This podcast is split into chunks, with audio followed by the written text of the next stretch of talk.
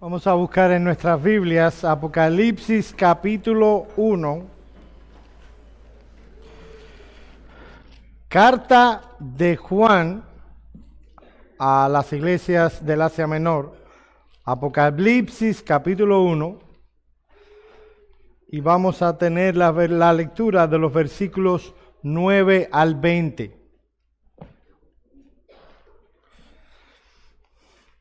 Apocalipsis capítulo 1, versículos 9 al 20.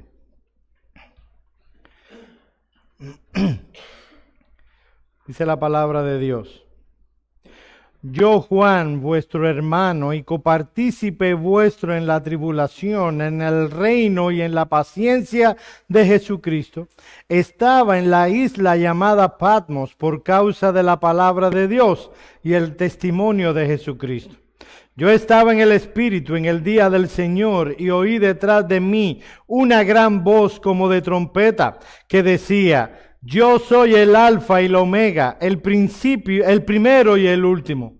Escribe en un libro lo que ves y envíalo a las siete iglesias que están en Asia Menor, a Éfeso, Esmirna, Pérgamo, Tiatira, Sardis, Filadelfia y la Odisea. Y me volví para ver la voz del que hablaba conmigo. Y vuelto vi siete candeleros de oro y en medio de los siete candeleros a uno semejante al Hijo del Hombre, vestido de una ropa que llegaba hasta los pies y ceñido por el pecho con un cinto de oro. Su cabeza y sus cabellos eran blancos como blanca lana, como nieve, sus ojos como llama de fuego, y sus pies semejantes al bronce bruñido, refulgente como en un horno, y su voz como estruendo de muchas aguas. Tenía en su diestra siete estrellas, de su boca salía una espada aguda de dos filos y su rostro era como el sol cuando resplandece en su fuerza. Cuando le vi, caí como muerto a sus pies y él puso su diestra sobre mí diciéndome, no temas, yo soy el primero y el último y el que vivo y estuve muerto mas he aquí que vivo por los siglos de los siglos. Amén. Y tengo las llaves del Hades, de la muerte y del Hades. Escribe las cosas que has visto y las que son y las que han de ser después de estas. El misterio de las siete estrellas que has visto en mi diestra y de los siete candeleros de oro. Las siete estrellas son los ángeles de las siete iglesias. Y los siete candeleros que has visto son las siete iglesias. Vamos a orar. Señor, te damos gracias por tu misericordia una vez más. No solo porque somos ahora parte de tu pueblo, sino porque tenemos la convicción, como cantábamos hace un instante, que tu Hijo Jesucristo, nuestro cabeza y Señor, está a tu diestra intercediendo constantemente por nosotros. Señor, te damos gracias porque tenemos un abogado que, pueda, que podemos presentarnos ante ti con él, sabiendo que nunca ha perdido un caso en su defensa. Cuánta confianza hay en nuestros corazones. Concédenos, oh Señor, que al considerar estas palabras, este texto tan difícil para algunos, podamos extraer de Él la esperanza que tú quieres que nosotros tengamos. En el nombre de Cristo oramos. Amén. Amén.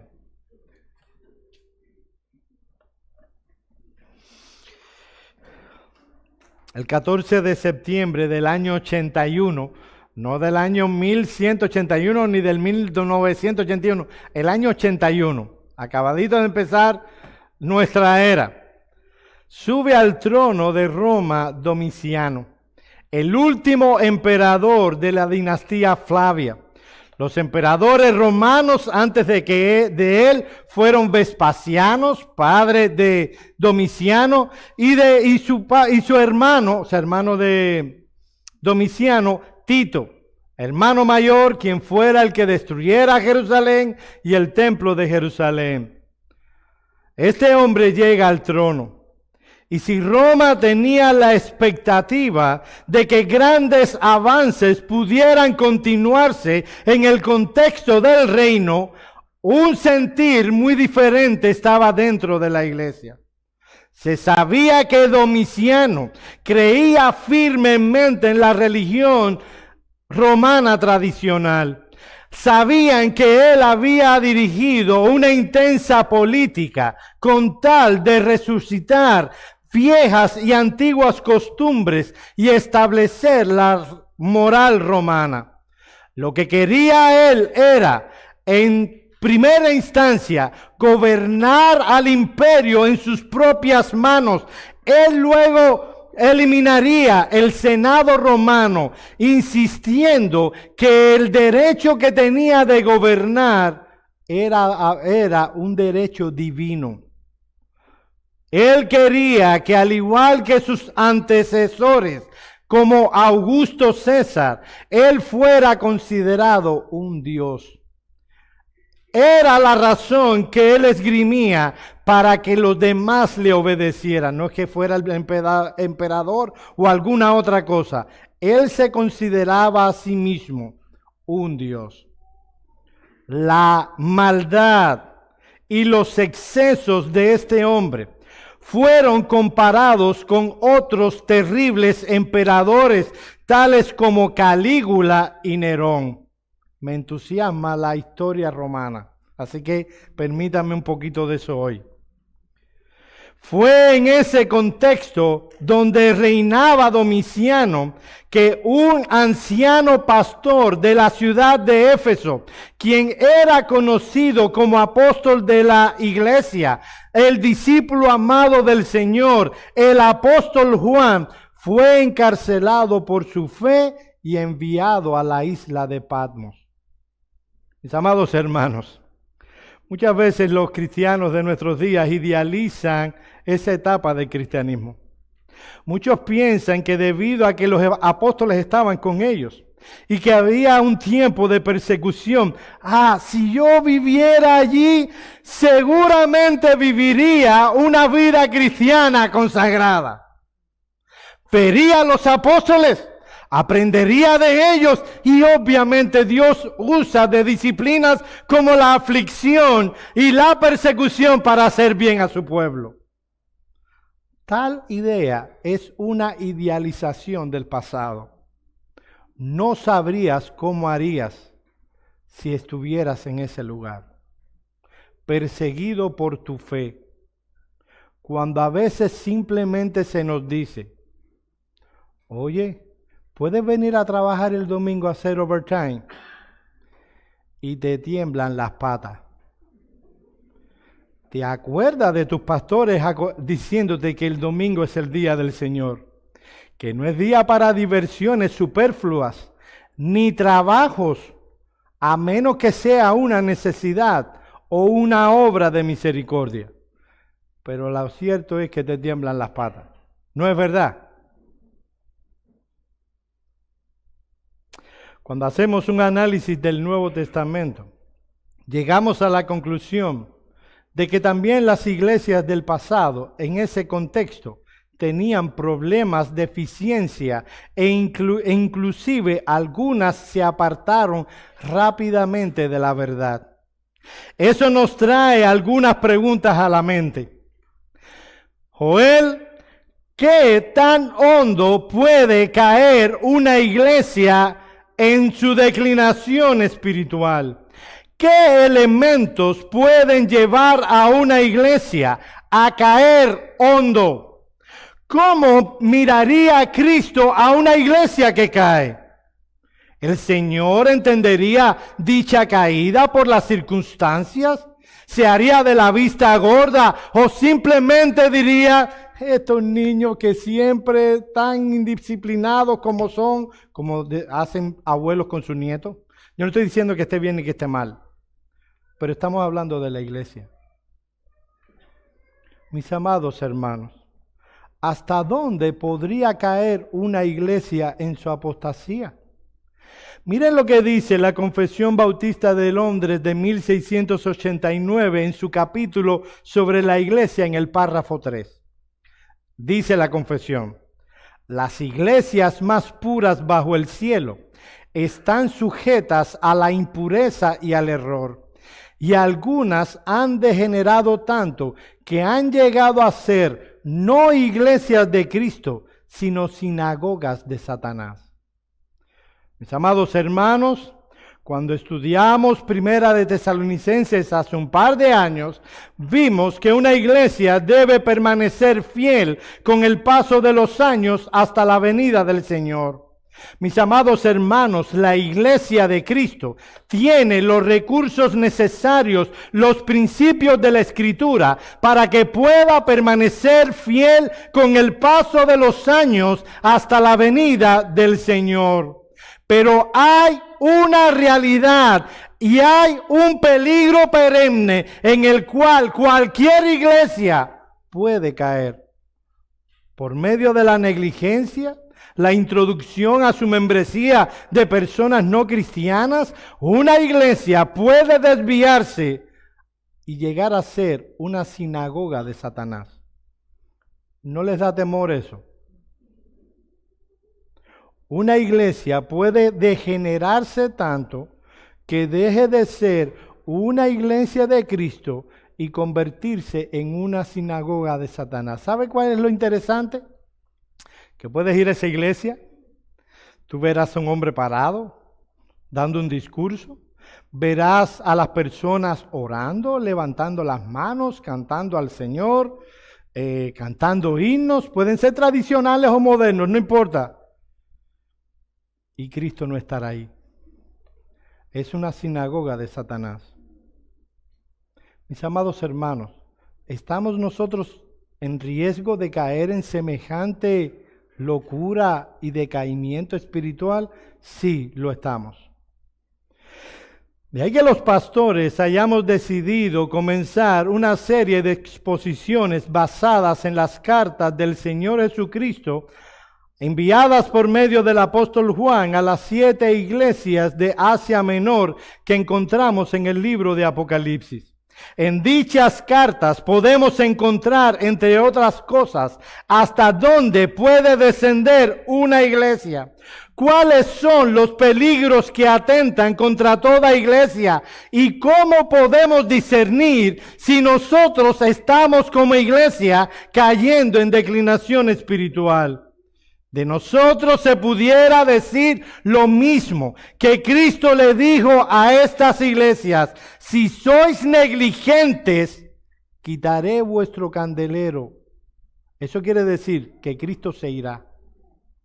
La mañana de hoy queremos dar una introducción al estudio, al estudio de las cartas a las siete iglesias del Asia Menor y vamos a considerar algunas instrucciones que nos serán útiles para la buena interpretación de esas cartas. Esto te será útil, aunque seré hoy más denso de lo habitual, porque quiero que cuando estés frente al Apocalipsis y veas estas cartas, puedas interpretarla correctamente. Veamos en primer lugar elementos necesarios para la correcta interpretación de la carta de Apocalipsis. Si ustedes ven Apocalipsis no es un libro, es una carta en su totalidad. Y dentro de esa carta hay siete cartas, pero es una carta. Su introducción y su final lo indican. Antes de considerar algunos elementos útiles para estudiar la carta, creo que sería necesario considerar algunos principios que nos van a ayudar a interpretar correctamente el eh, libro, eh, la carta de Apocalipsis.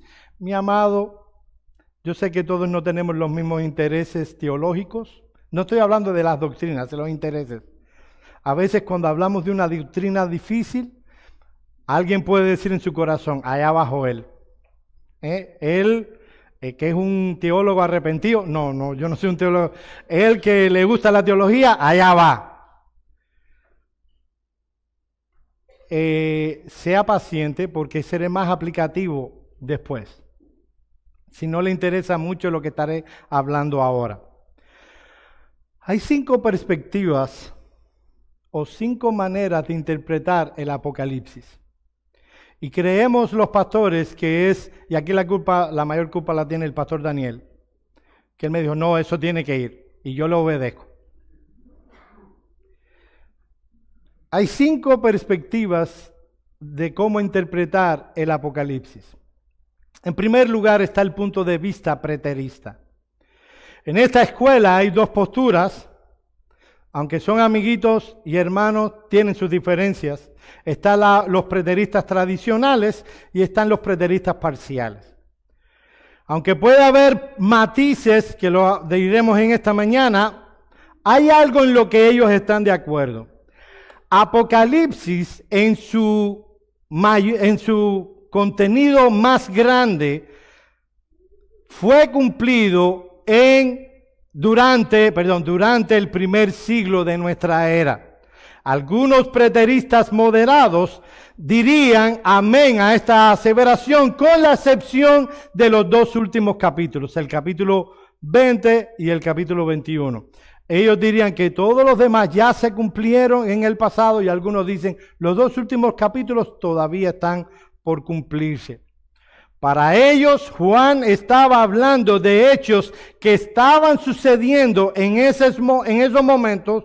Y, por ejemplo, cuando hablan de personas como el anticristo, la ramera, estaban hablando específicamente de Nerón y del imperio romano. Según José Grau, el padre de esta postura fue el juit jesuita Alcázar, que por el año 1613, reaccionando a la mentalidad reformada, que tenía unas perspectivas diferentes, y enseñan que el anticristo es el papa y que la bestia y demás es la iglesia de Roma, él reaccionó a eso diciendo, no, no, no, no, ya todo eso se cumplió en el primer siglo. Para los adherentes de esta postura, lo que vemos en el libro del Apocalipsis es la lucha a vida o muerte entre la iglesia cristiana y el Estado romano con sus pretensiones absolutistas. Aunque esta postura tristemente ha sido abrazada por algunos reformados, yerra en un punto fundamental. El libro afirma que es una profecía. Y cuando consideramos este libro, fácilmente nos percatamos que al menos alguna de sus predicciones contempla cumplimientos futuros. Está el punto de vista historicista. Los intérpretes que defienden este enfoque insiste en que al el libro es una predicción profética de lo que será la historia desde los días apostólicos hasta el advenimiento de Jesucristo en su segunda venida. Y se refieren a estos sucesos de la historia tales como ellos buscan, para que entiendan cuál es la diferencia con otras posturas, ellos buscan allí en el libro y dicen, mira, esto significa la invasión musulmana a Europa. Y aquello es el levantamiento del papado. Lo otro, mira, esto significa la revolución francesa, etcétera, etcétera. Este es el, el, junto con el idealista, que es el que viene ahora, son las posturas que veo más desfasadas del libro. Está el punto de vista futurista, muy popular en nuestros días. Esta postura tiene dos vertientes, la futurista extrema y la futurista moderada. Con algunos eh, matices, estas posturas se mueven de un lado al otro y enseñan que después de los capítulos 3, todo cuanto encontramos se enmarca en la profecía futura, o sea, solo será cumplido en los últimos años antes de la venida del Señor Jesús. Muchos llegan a decir que todo, desde el capítulo 4 hasta el final, todo cuanto encontrarás allí es simplemente lo que va a suceder desde la primera, segunda venida, porque eh, los dispensacionalistas están ahí, y la tercera, segunda venida. déjeme ponerlo en palabras para que me entiendan. Los dispensacionalistas dicen que Cristo viene tres veces a la tierra por segunda vez. Viene una vez secretamente, lo que se llama el rapto. Esa palabra no está en la Biblia y no creemos que, que deba usarse. Es el rapto secreto, donde de pronto miles de cristianos van a desaparecer. ¿Y han visto esas películas que hasta el piloto desaparece y todo? Bien. Viene una vez. Ese secreto. Aunque siempre la palabra que se usa para venida habla de presencia física. ¿Está bien? Ellos creen diferente. Luego viene por segunda, segunda vez para estar en el milenio y establecer un reino de mil años. Luego Satanás es librado y Satanás vuelve nuevamente, eh, perdón, engaña a las naciones nuevamente y se opone nuevamente en Cristo y entonces viene por tercera, segunda vez. Ya yo me enredé. Mis hermanos amados, la Biblia enseña que Cristo viene una vez y que Cristo viene una segunda vez. Punto.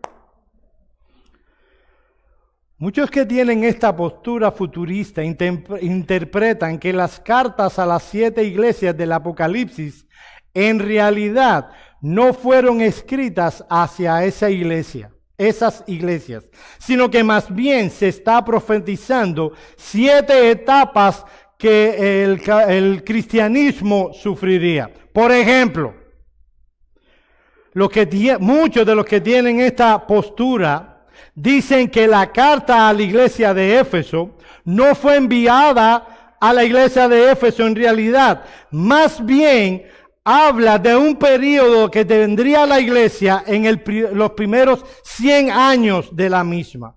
La iglesia de Esmirna habla de los periodos del año 100 hasta el 313. El año en que oficialmente se terminó la persecución cristiana por Constantino. La iglesia de Pérgamo, según estas personas, habla del periodo de la historia que se extiende de mediados del 37, de, perdón, del 300 al 500. Tiatira del 538 al 1517. Sardis habla del 1518 al 1798. Esto es desafortunado porque esta es una de las peores iglesias de ah, las peores cartas que se envían y ahí está la reforma. Así que esto es un problema ya de paso para mí.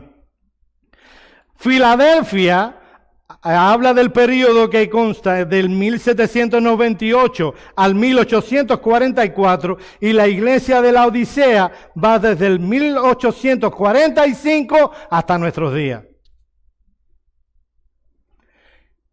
Hermanos, esto puede sonar muy fantástico, sobre todo cuando escuchas a algún conferencista dispensacionalista que defiende esta postura.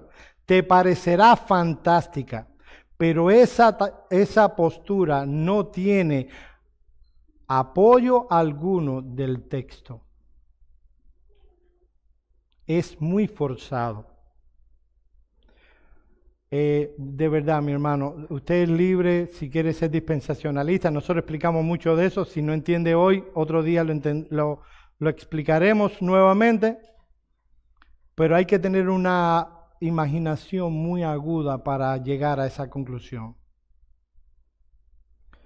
Las siete iglesias a las que se le escribió fueron siete iglesias reales con problemas reales a quien el real, ya estoy hablando ahora usándolo en el término de rey, Cristo les envió estas cartas. En cuarto lugar está el punto de vista idealista. Esta postura sostiene que el propósito de Juan no era el propósito de Juan predecir el futuro o profetizar sucesos venideros precisos.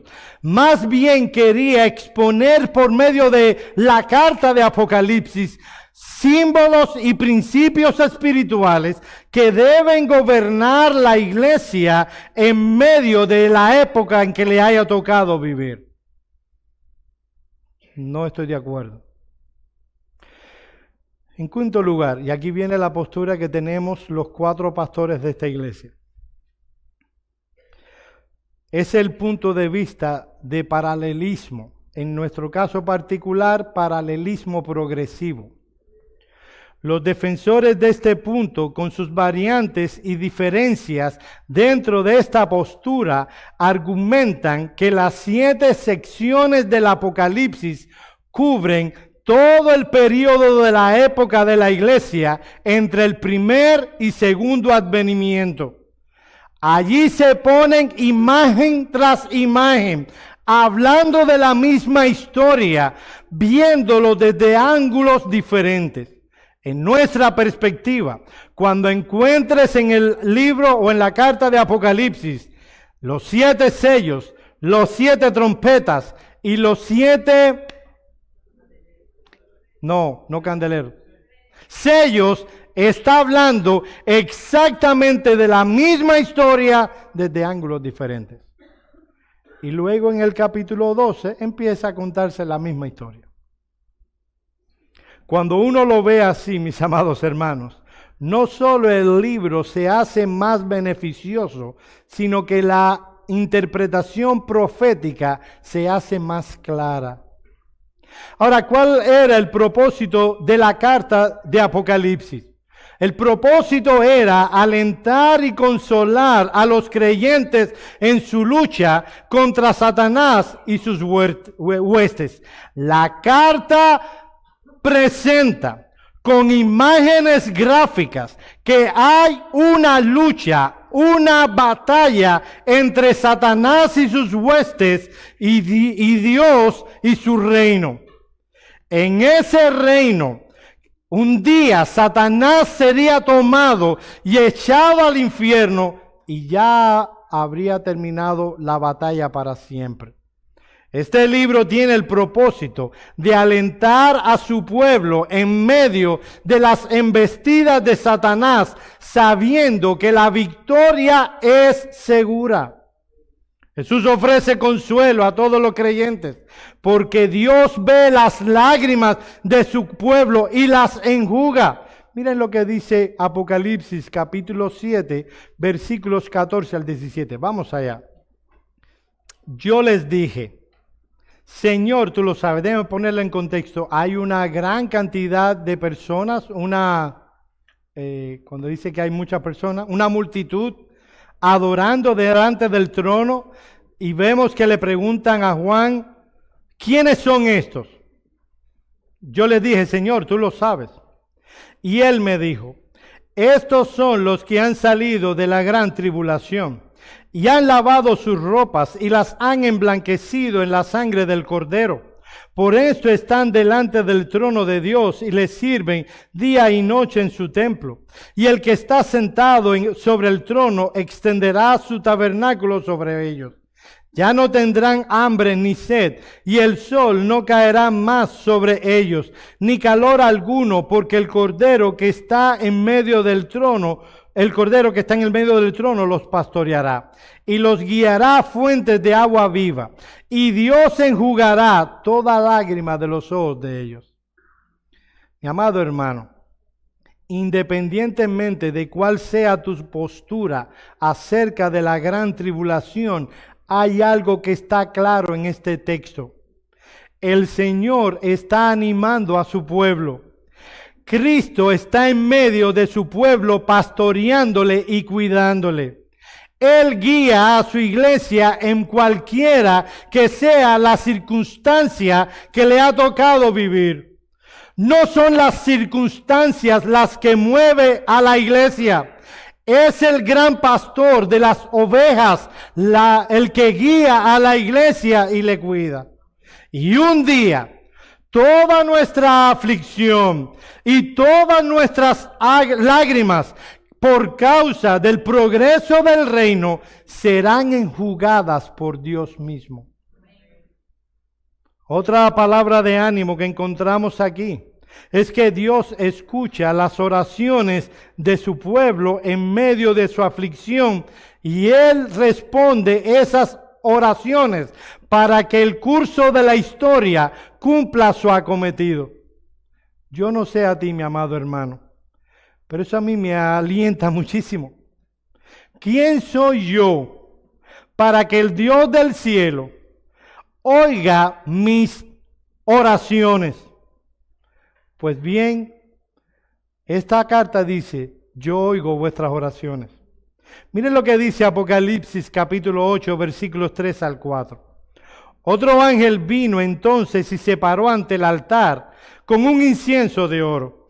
Y se le dio mucho incienso para añadirlo a las oraciones de todos los santos sobre el altar de oro que estaba delante del trono. Y de la mano del ángel subió a la presencia de Dios el humo del incienso, que son las oraciones de los santos. Noten cómo sube esas oraciones ante el trono para hablar de cómo Él las oye y las responde.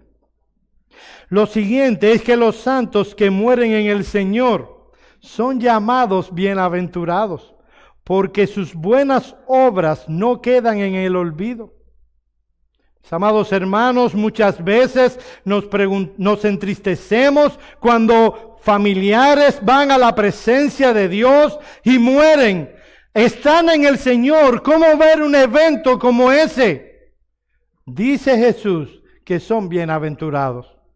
Miren lo que dice Apocalipsis 14, 13. Oí una voz que venía del cielo y me decía, escribe, bienaventurados de aquí en adelante los muertos que mueren en el Señor. Sí, dice el Espíritu, descansarán de sus trabajos porque sus obras con ellos siguen. Mis amados hermanos, Oscar, el aliento que trae un texto como este es significativo. No es una persona consolando a otros por la pérdida. Es el mismo Señor Jesucristo el que dice, escribe, de aquí en adelante los que mueren en el Señor son bienaventurados. Tanto así, mis amados hermanos, que se promete en esta carta que la sangre de los mártires serán vengados. Mis amados hermanos, Apocalipsis no promete un universo placentero, tranquilo para los que están con Él. Él es claro, Él es real, va a haber sufrimiento y va a haber muerte. Mirad lo que dice Apocalipsis 19, 1 y 2. Después de esto oí una gran multitud en el cielo que decía, Aleluya, salvación y honra y gloria y poder son del Señor Dios nuestro, porque sus juicios son verdaderos y justos, pues ha juzgado a la gran ramera que ha corrompido a la tierra con su fornicación y ha vengado la sangre de los siervos en la mano de ellos. Mi amado hermano, puedes estar contento con el mundo que nos ha tocado vivir. A veces veo creyentes quejándose por cosas que si se los contaras a creyentes que viven en la China, Nigeria o en la ventana 1040, se reirían de ti. Que tú estás preocupado por tu aire acondicionado, lo digo porque se me rompió esta semana. Que tú estás preocupado por eso.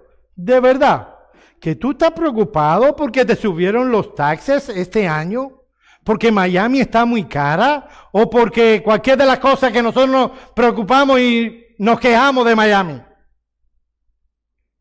Ellos se reirían de ti y de mí, de nosotros. Y dirían, tú no sabes por lo que nosotros estamos sufriendo. Nosotros estamos muriendo por el testimonio del Señor Jesús. ¿Quieres cambiar conmigo? ¿Tú estarías dispuesto a cambiar con ellos? Mi hermano, no nos quejemos tanto. Tenemos al Señor con nosotros, a Cristo en el corazón. Hay una promesa. No habrá justo desamparado ni su simiente que mendigue pan. Que suban los taxes. Estamos aquí para hacer la obra del Señor. Dios nos sostendrá y Dios nos guardará.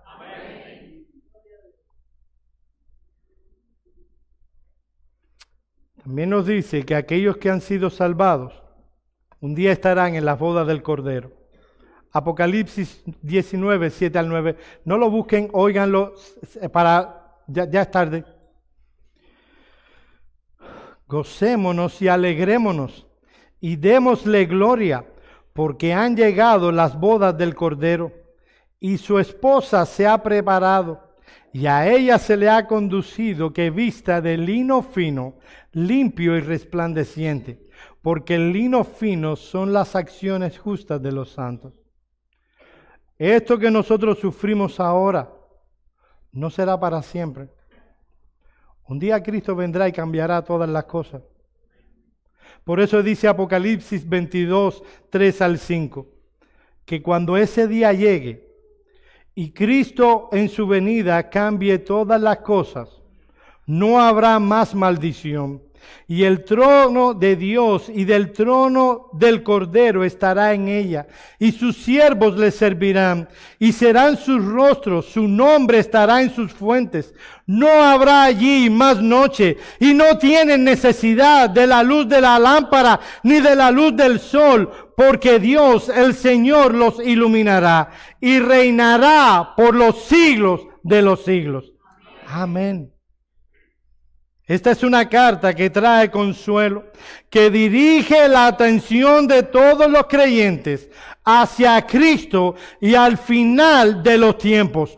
Pone a la iglesia, no a Israel, a la iglesia en un lugar de honor. La presenta como los ojos de la niña de Dios. La iglesia, el pueblo de Dios, que Cristo murió por ella y le salvará. Aunque Satanás se opone al alcance del Evangelio y al crecimiento de la iglesia en todo el mundo, el poder de Satanás es limitado y llegado el momento, acabará cuando él y sus agentes demoníacos sean arrojados al, al lago de fuego. Apocalipsis 20:10. Y el diablo que los engañaba fue lanzado en el lago de fuego y de azufre, donde estaban la bestia y el falso profeta. Y serán atormentados día y noche por los siglos de los siglos. Mis amados hermanos, en la cruz del Calvario, Cristo consiguió la victoria sobre Satanás para su iglesia el mensaje de Apocalipsis es un mensaje de esperanza, porque Cristo, quien ha vencido al mundo y vengará a sus santos, reina, gobierna sobre este mundo y salvará y cuidará y protegerá a su iglesia, porque es su pueblo. Apocalipsis 21, 2. Y yo vi la santa ciudad, la nueva Jerusalén si ves el contexto, está hablando de la iglesia. La iglesia es la nueva Jerusalén. Descender del cielo de Dios, dispuesta como una esposa ataviada por su marido. Siempre esa expresión esposa es para referirse a la iglesia. Ahora la iglesia es menospreciada. Ahora la iglesia no es amada por, un, por el mundo. Pero noten cómo el Cristo la describe. Una esposa ataviada, vestido de ropas finas, casada con el Rey de Reyes y Señor de Señores. Ahora, ¿qué encontramos en, esta, en estas cartas? Bueno, encontramos las verdaderas preocupaciones del Señor como cabeza de la iglesia. Muchas veces tenemos perspectivas de lo que debe ser una iglesia. Yo tengo las mías, los pastores las tienen también. Y vienen hermanos y dicen, ¿no sería mejor hacer esto o aquello? Cambiarla. Mira, eso daría vida a la iglesia. Tú no ves que esta iglesia está media, no, no, mira, haz esto, aquello, aquella actividad.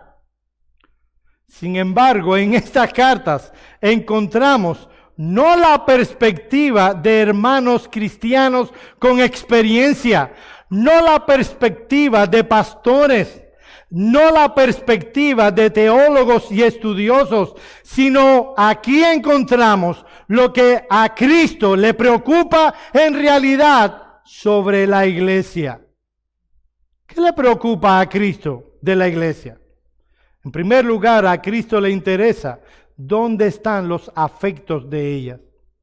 Mis amados hermanos, podemos vivir este mundo, esta vida, con amando cosas. No, yo si tuviera tal televisor, ya se me olvidó por dónde van.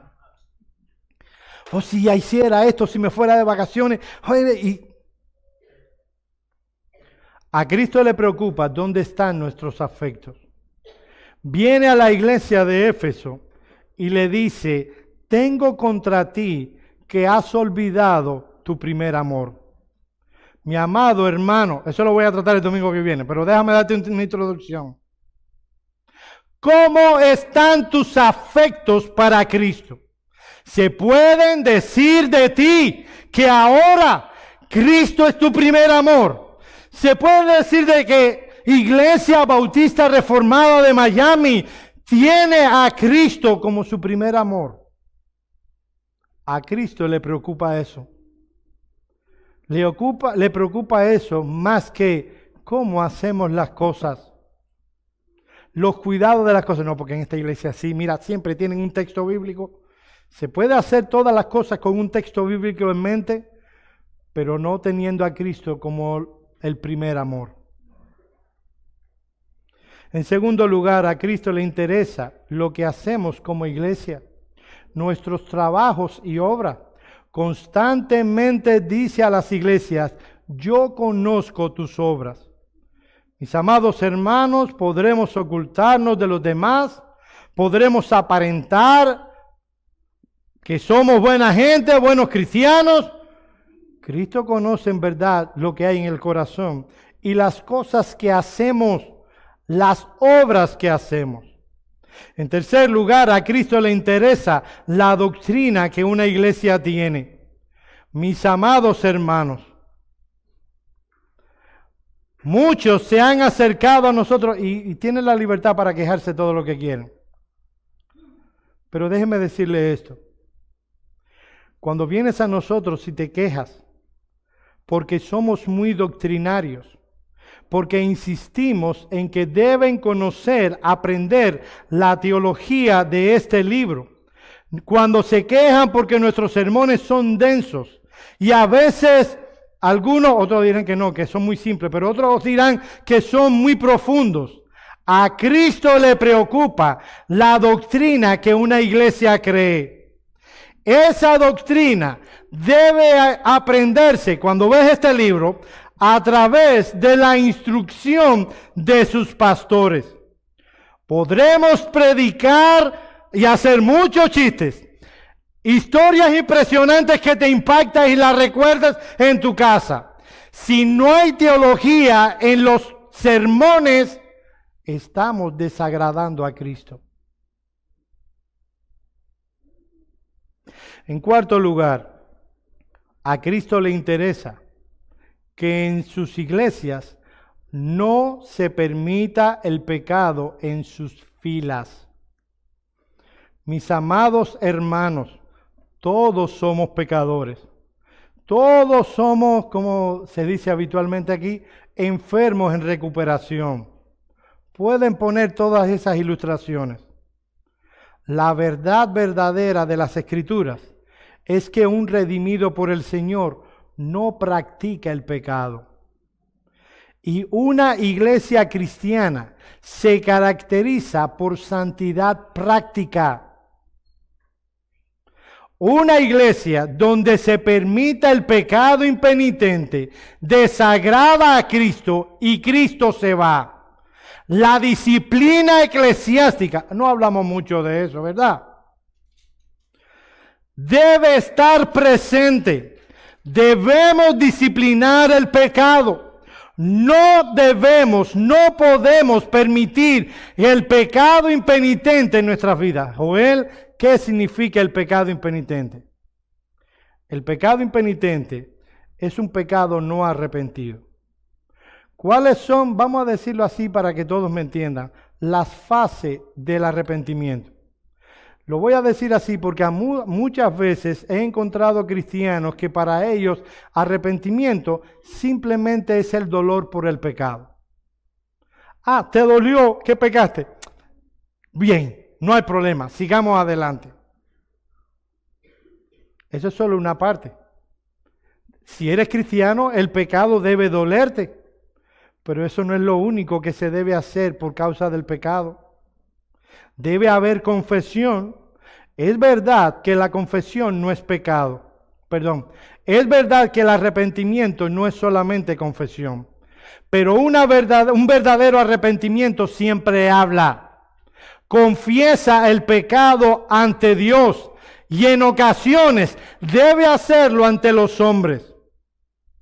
Cuando hay un pecado que expresa la frialdad de tu corazón y que el pecado ha ganado ventaja en el mismo, deberías ir corriendo ante los pastores y confesar tu pecado. Estás en terapia intensiva.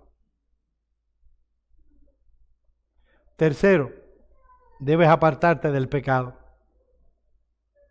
Vivir en el pecado inicialmente puede evidenciar frialdad y dureza de corazón, pero en la mayoría de los casos evidencia impiedad.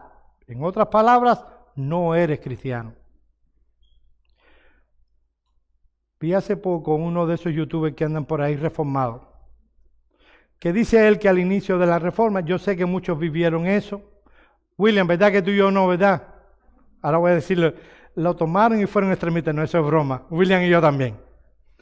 Eh, lo tomaron muy a pecho, eran ahora calvinistas y eh, estaban que los demás eran herejes. Y él fue uno de esos. Y ahora a él le preocupa cuando un pastor se para en el púlpito y hace un llamado al autoexamen en el corazón de su gente, porque puede ser que no sea cristiano. Mis amados hermanos, yo siento que a ese predicador o a esa persona, no sé si es pastor o no, no le guste que un predicador le diga a su gente que debe autoexaminarse. La realidad es que más común de lo que yo quisiera, hay personas engañadas en el, dentro de la iglesia que no son cristianas. Sus afectos, sus deseos, sus metas y sus pecados lo delatan. Así que lo mejor que puedo hacer yo es poner esta carga encima de los que me oyen. Prefiero que te vayas triste de aquí porque dije que hay personas que no son cristianas y que están en la iglesia y te vayas triste y bravo conmigo y te autoexamines a yo darte brinquitos, endulzarte el oído e irte al infierno a la sombra de un púlpito.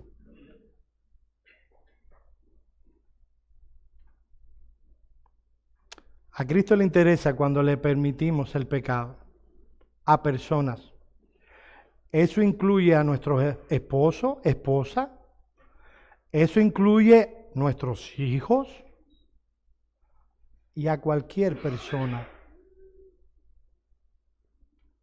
Habiendo visto algunos elementos que son necesarios para la correcta interpretación de esta carta, veamos en segundo lugar unas, cómo el apóstol Juan hace una seria advertencia a una iglesia atribulada. Miren los versículos 9 y 10. Yo, Juan, vuestro hermano, copartícipe vuestro en la tribulación, en el reino y en la iglesia de Jesucristo, estaba en la isla llamada Patmos por causa de la palabra de Dios y el testimonio de Jesucristo. Yo estaba en el Espíritu en el día del Señor. Mis amados hermanos, el punto es aquí es que la iglesia, esas iglesias a las que Cristo escribió, estaban siendo atribuladas en el contexto del imperio romano. Juan les envía esta carta para no solo animarles, sino que se arrepintieran de su pecado y buscaran la guía y la dirección del Señor que estaba en su palabra. Juan estaba sufriendo y las iglesias también. Y eso no era impedimento que el Señor Jesucristo les amonestara. El Señor Jesucristo no es como nosotros. Venimos y está nuestro niño enfermo, nuestro niño de seis años. ¿eh? Y nosotros generalmente lo disciplinamos. Él duerme en su cama. Él quiere a veces dormir con papá y mamá. Permítanme la ilustración. Él a veces viene, está tronando, y uno dice, bueno, ven, acuéstate con nosotros ahí. Pero a él le gusta dormir con mamá y papá. Mamá y papá necesitan privacidad. Así que toma a su hijito o a su hijita y le dice, no, mi amor, tú tienes tu camita, mira qué bonito, cuánto dinero gastamos en, ¿cómo se llama la tienda esa? IKEA, te la compramos allí, mira el colchoncito que tienes que dormir aquí. Se pelea con su hermano, tomamos a nuestros hijos, tratamos el asunto bíblicamente, si es necesario dar una pela, no me importa que me censuren en YouTube, allá avanzamos, tratamos con el corazón de nuestros hijos, pero un día nuestro niñito se enfermó, tiene catarro y le está dando fiebre. Entonces, lo que no hemos hecho en todo el año, lo desgraciamos en una semana.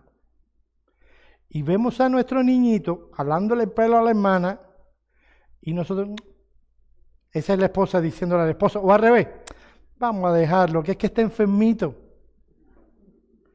Pues bien, algunas personas piensan que Cristo es así, que cuando nos ve enfermito, en aflicciones, no se le puede permitir. Vamos a dejarlo. Están enfermitos como iglesia. Mis amados, Cristo no es así.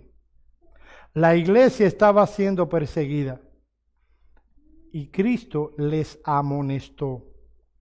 Circunstancias difíciles no dan permiso para pecados es verdad que cuando hay situaciones difíciles debemos velar más seriamente porque podemos caer en pecados insospechados. Aquí vemos a Abraham yéndose porque había una gran hambruna. Nosotros nunca hemos estado en un estado así, ¿no es verdad? Levanta la mano quien ha estado en una hambruna. Yo sabía. Nadie ha padecido eso, pero hay aflicción, hay tristeza, hay carencia. Tú ves a tus hijos, no tienes un pan para darle. Abraham toma una determinación. Vámonos a Egipto. Y allí le vemos mintiendo. Y Dios juzgó el asunto. Las circunstancias que nos rodean no importa qué tan serias sean, no son una atenuante para el pecado. Veamos en último lugar una representación real de lo que es el Señor. Muchos creyentes van a la carta de Apocalipsis como si fuera una bola de cristal. Y cuando Israel es atacado por Hamas, o cuando en el pasado eh, Irak eh, invadió a Kuwait y demás, todos empiezan a preocuparse por la venida del Señor. Y toman Apocalipsis y otros pasajes como si fuera una bolita de cristal. Ah, en ese momento nos preguntan, aparte de que en Facebook, ahí tú ves los pensamientos, eh, arrepiéntete que Cristo viene pronto, lo cual está bien, pero no debiéramos ponerlo simplemente cuando hay una situación histórica calamitosa. Muchos están interesados cuando van a Apocalipsis a dilucidar quién será el anticristo. Allí surgen nombres. Adolfo Hitler, Mussolini, Fidel Castro, Barack Obama. Estoy diciendo de verdad lo que ha pasado. Joe Biden, y van a la Biblia, sobre todo Apocalipsis, para ver si cumplen con las cualificaciones. Van a averiguar cuándo será el Armagedón, quién será la bestia y la ramera. Sin embargo, cada una de estas cosas son periféricas en la carta a Apocalipsis. ¿Saben lo que es central en Apocalipsis? El Señor Jesucristo. Noten lo que dice Apocalipsis 1.1 que es la revelación de Jesucristo. No solo que viene de Él, sino que es sobre él. ¿Cómo se presenta en esta carta el Señor Jesucristo? Voy a dar simplemente tres encabezados. Va a ser breve. Siempre me acuerdo de William cuando digo eso.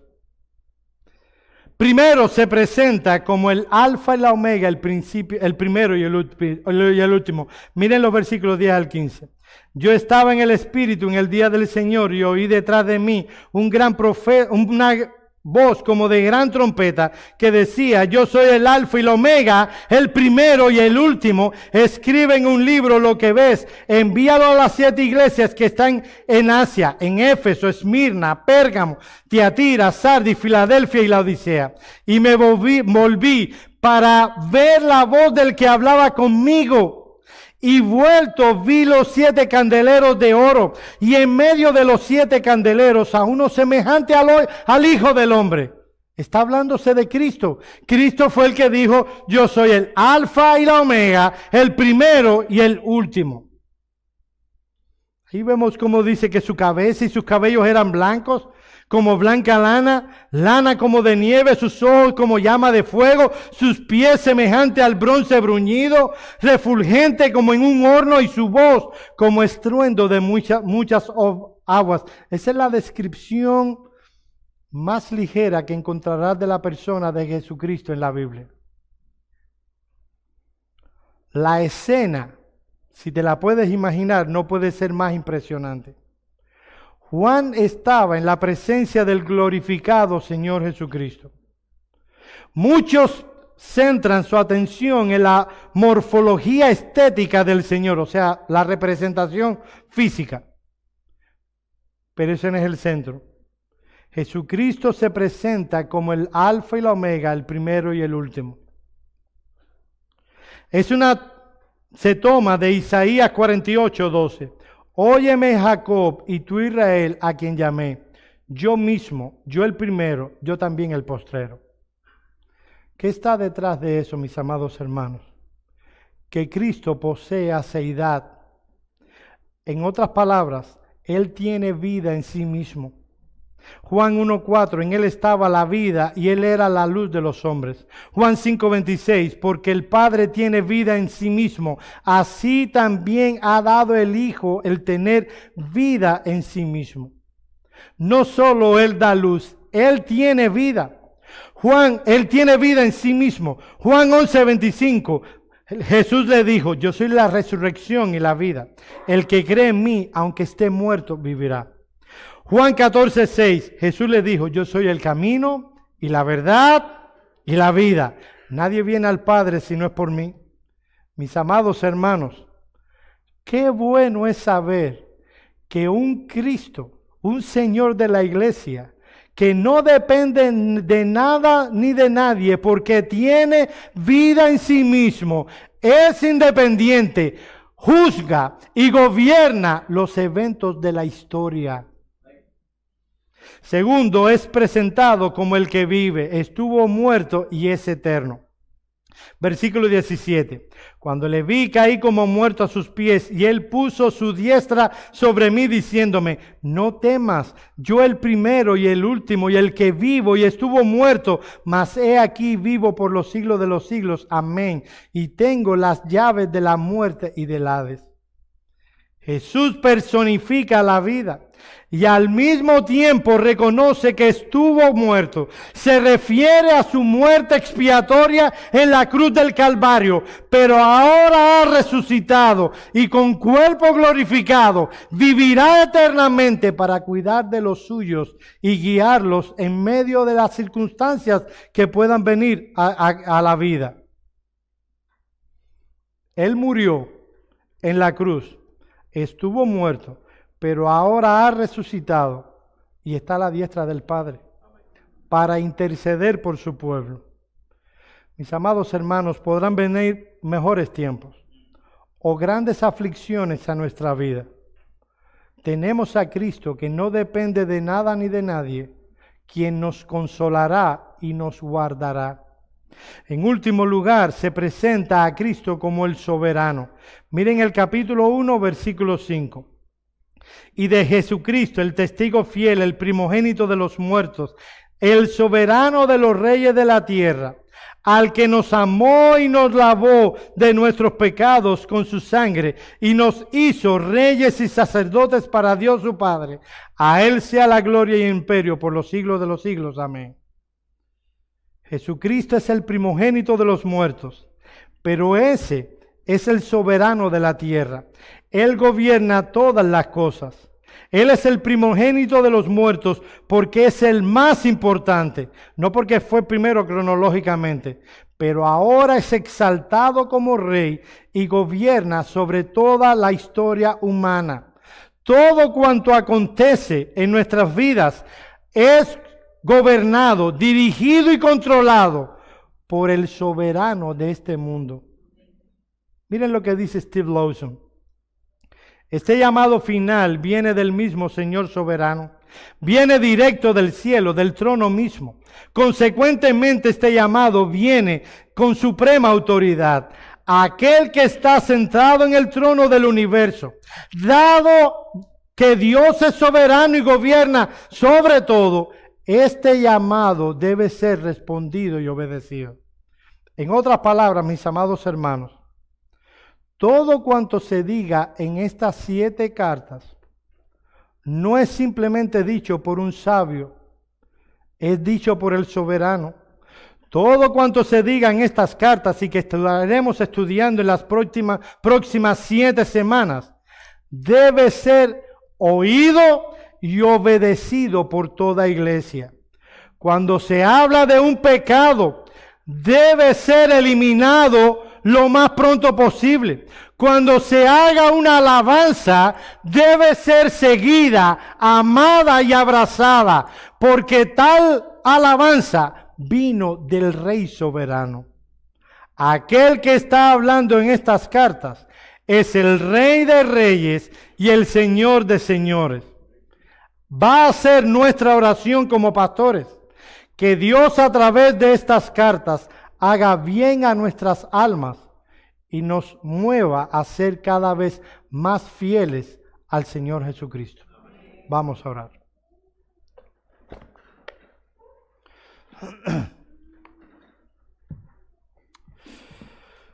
Señor, te damos gracias por tu palabra una vez más. Te pedimos, oh Señor, que tú nos ayudes a ser fieles a ti. Señor, solo tú puedes producir en nosotros el querer como el hacer por tu buena voluntad. Solo tú puedes movernos por tu palabra a la obediencia. Vivifica nuestras almas, energiza nuestras gracias espirituales, de tal manera que como iglesia podamos glorificarte siempre.